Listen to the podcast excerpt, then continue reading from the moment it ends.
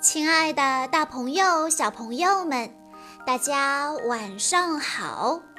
欢迎收听今天的晚安故事盒子，我是你们的好朋友小鹿姐姐。今天我要给大家讲的故事是由来自北京的傅晨颖小朋友推荐，故事的名字叫做《钢琴之王》。李斯特在匈牙利一个名叫多布良的小村庄里，住着一群吉普赛人。他们能歌善舞，每逢节日或聚会，村子里到处都是唱歌跳舞的人群。李斯特的爸爸。十分喜爱音乐，而且会玩各种乐器。他经常带着小李斯特去观看歌舞表演。李斯特六岁的时候，爸爸开始教他弹钢琴。可是没过多久，爸爸就感到力不从心了，因为。小李斯特聪明过人，爸爸会的乐曲，他一听就能记住；爸爸掌握的技法，他心领神会，一学就能运用自如。于是就有人劝他的爸爸：“俗话说，名师出高徒，还是赶快给孩子请个好老师吧。”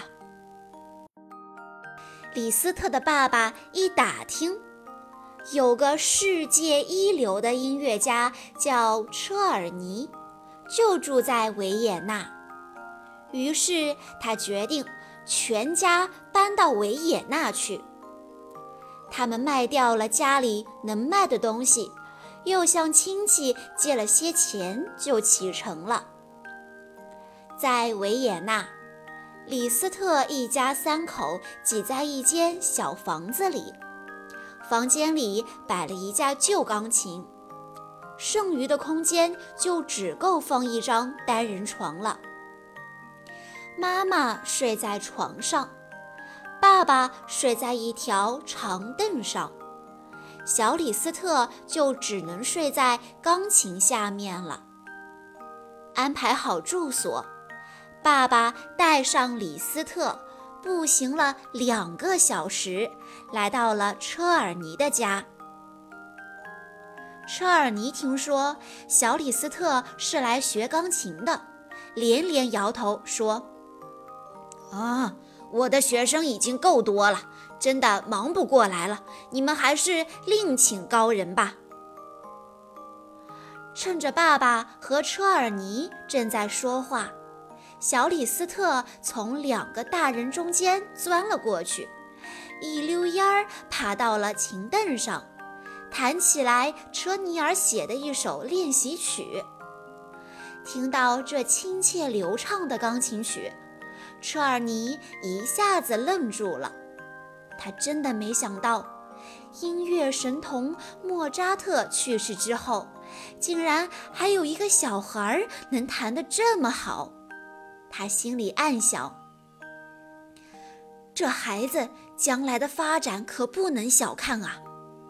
于是他当即答应收下这名新学生。车尔尼教李斯特学习一段时间后，便为这个特殊的学生精心安排了一场音乐会。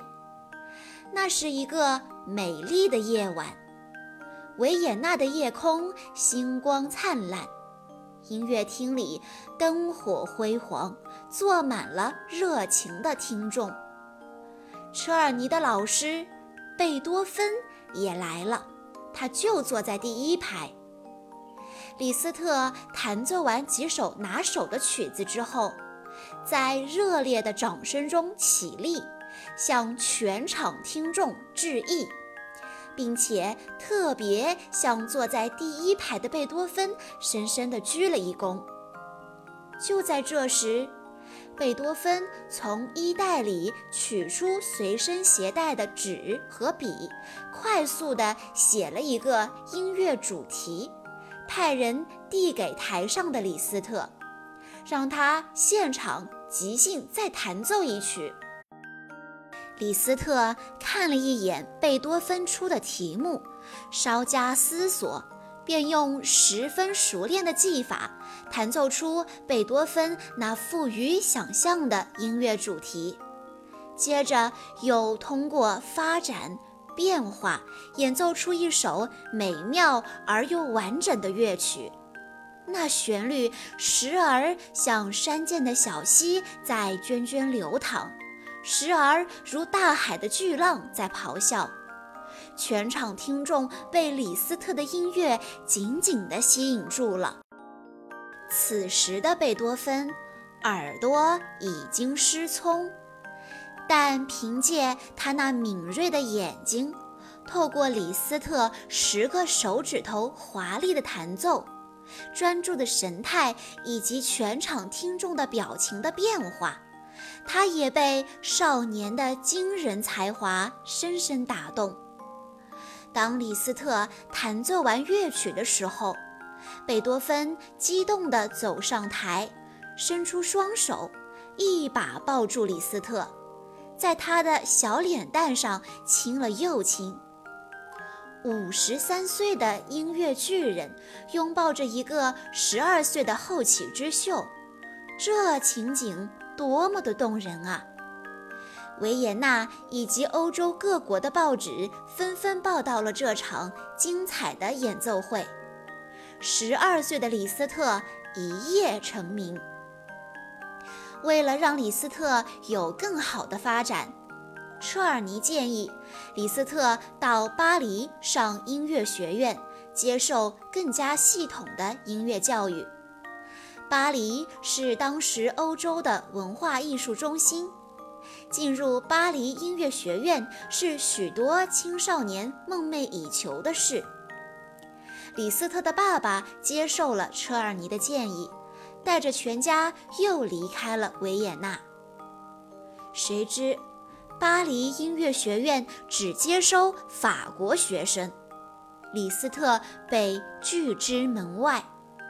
但是李斯特并没有灰心丧气，他除了每天刻苦练习钢琴之外，又拜著名音乐理论家安莱赫和作曲家帕尼尔为师，向他们学习系统的音乐理论和作曲知识。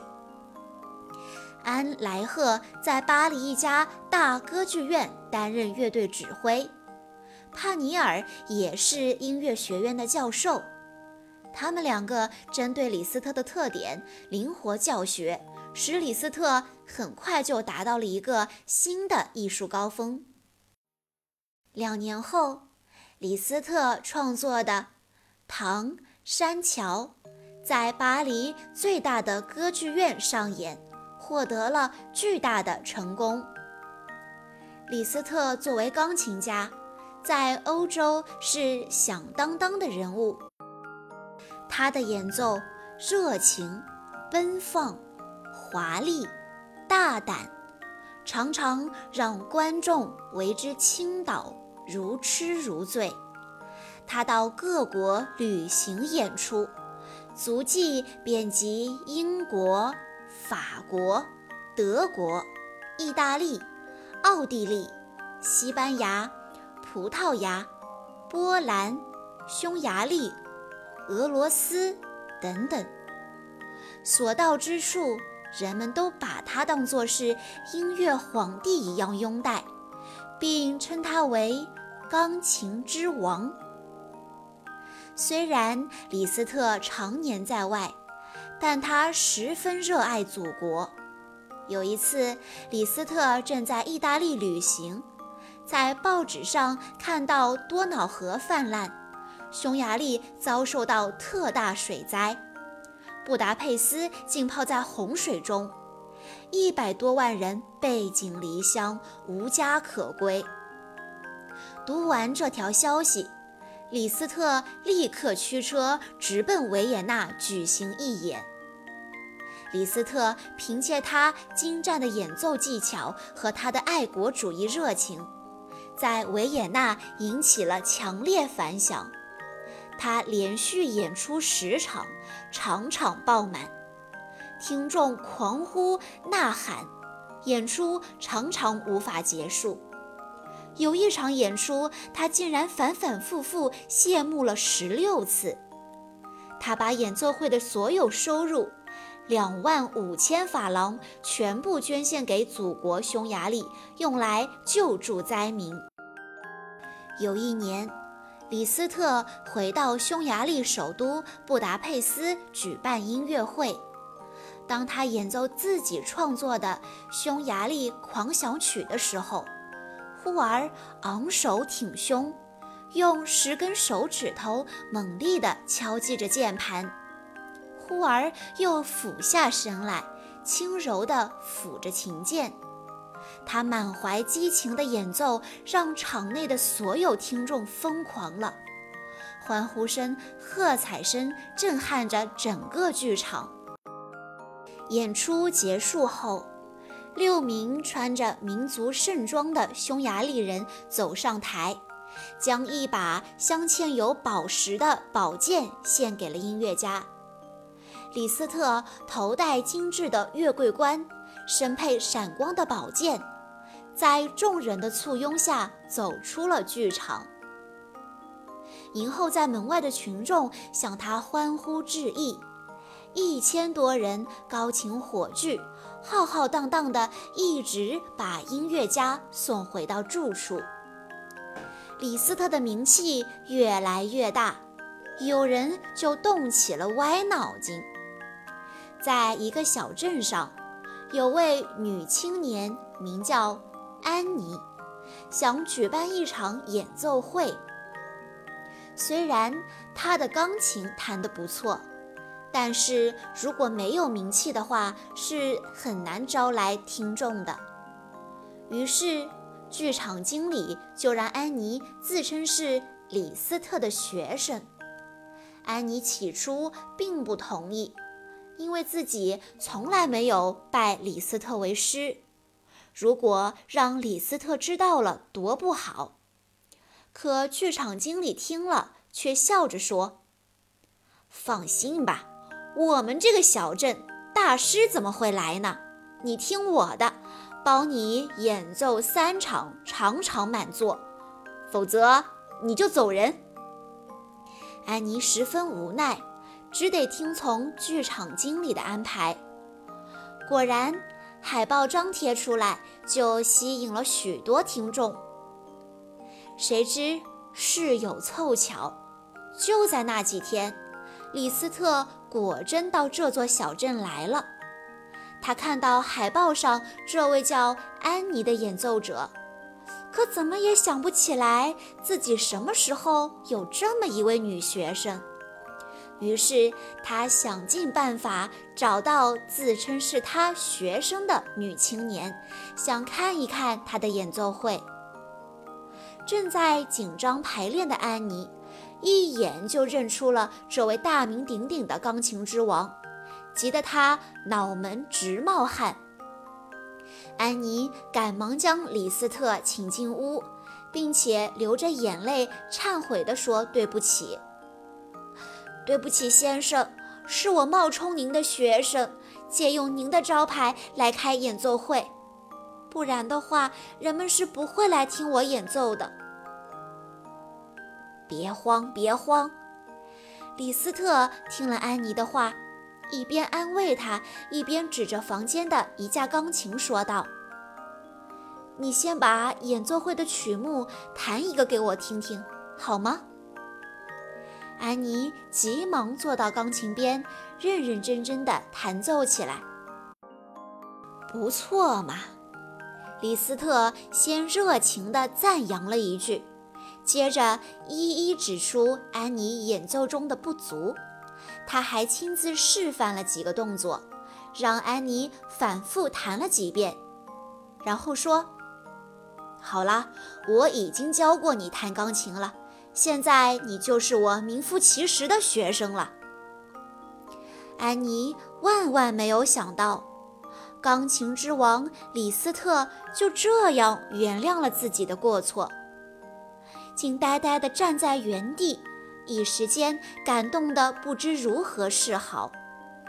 就在这时，李斯特又开口了：“你可以去告诉剧场经理。”就说今天晚上我会与你同台演奏一首乐曲。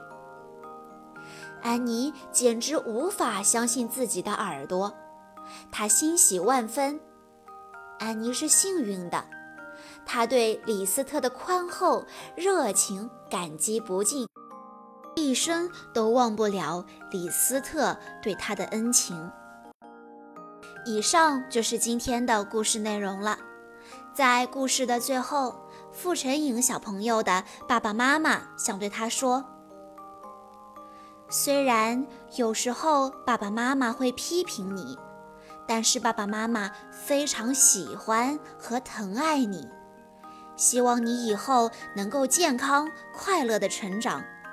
在成长过程中，爸爸妈妈会一直陪在你身边，做你最好的朋友。”好啦，今天的故事到这里就结束了，感谢大家的收听，也要再次感谢傅成颖小朋友推荐的故事，我们下一期再见吧。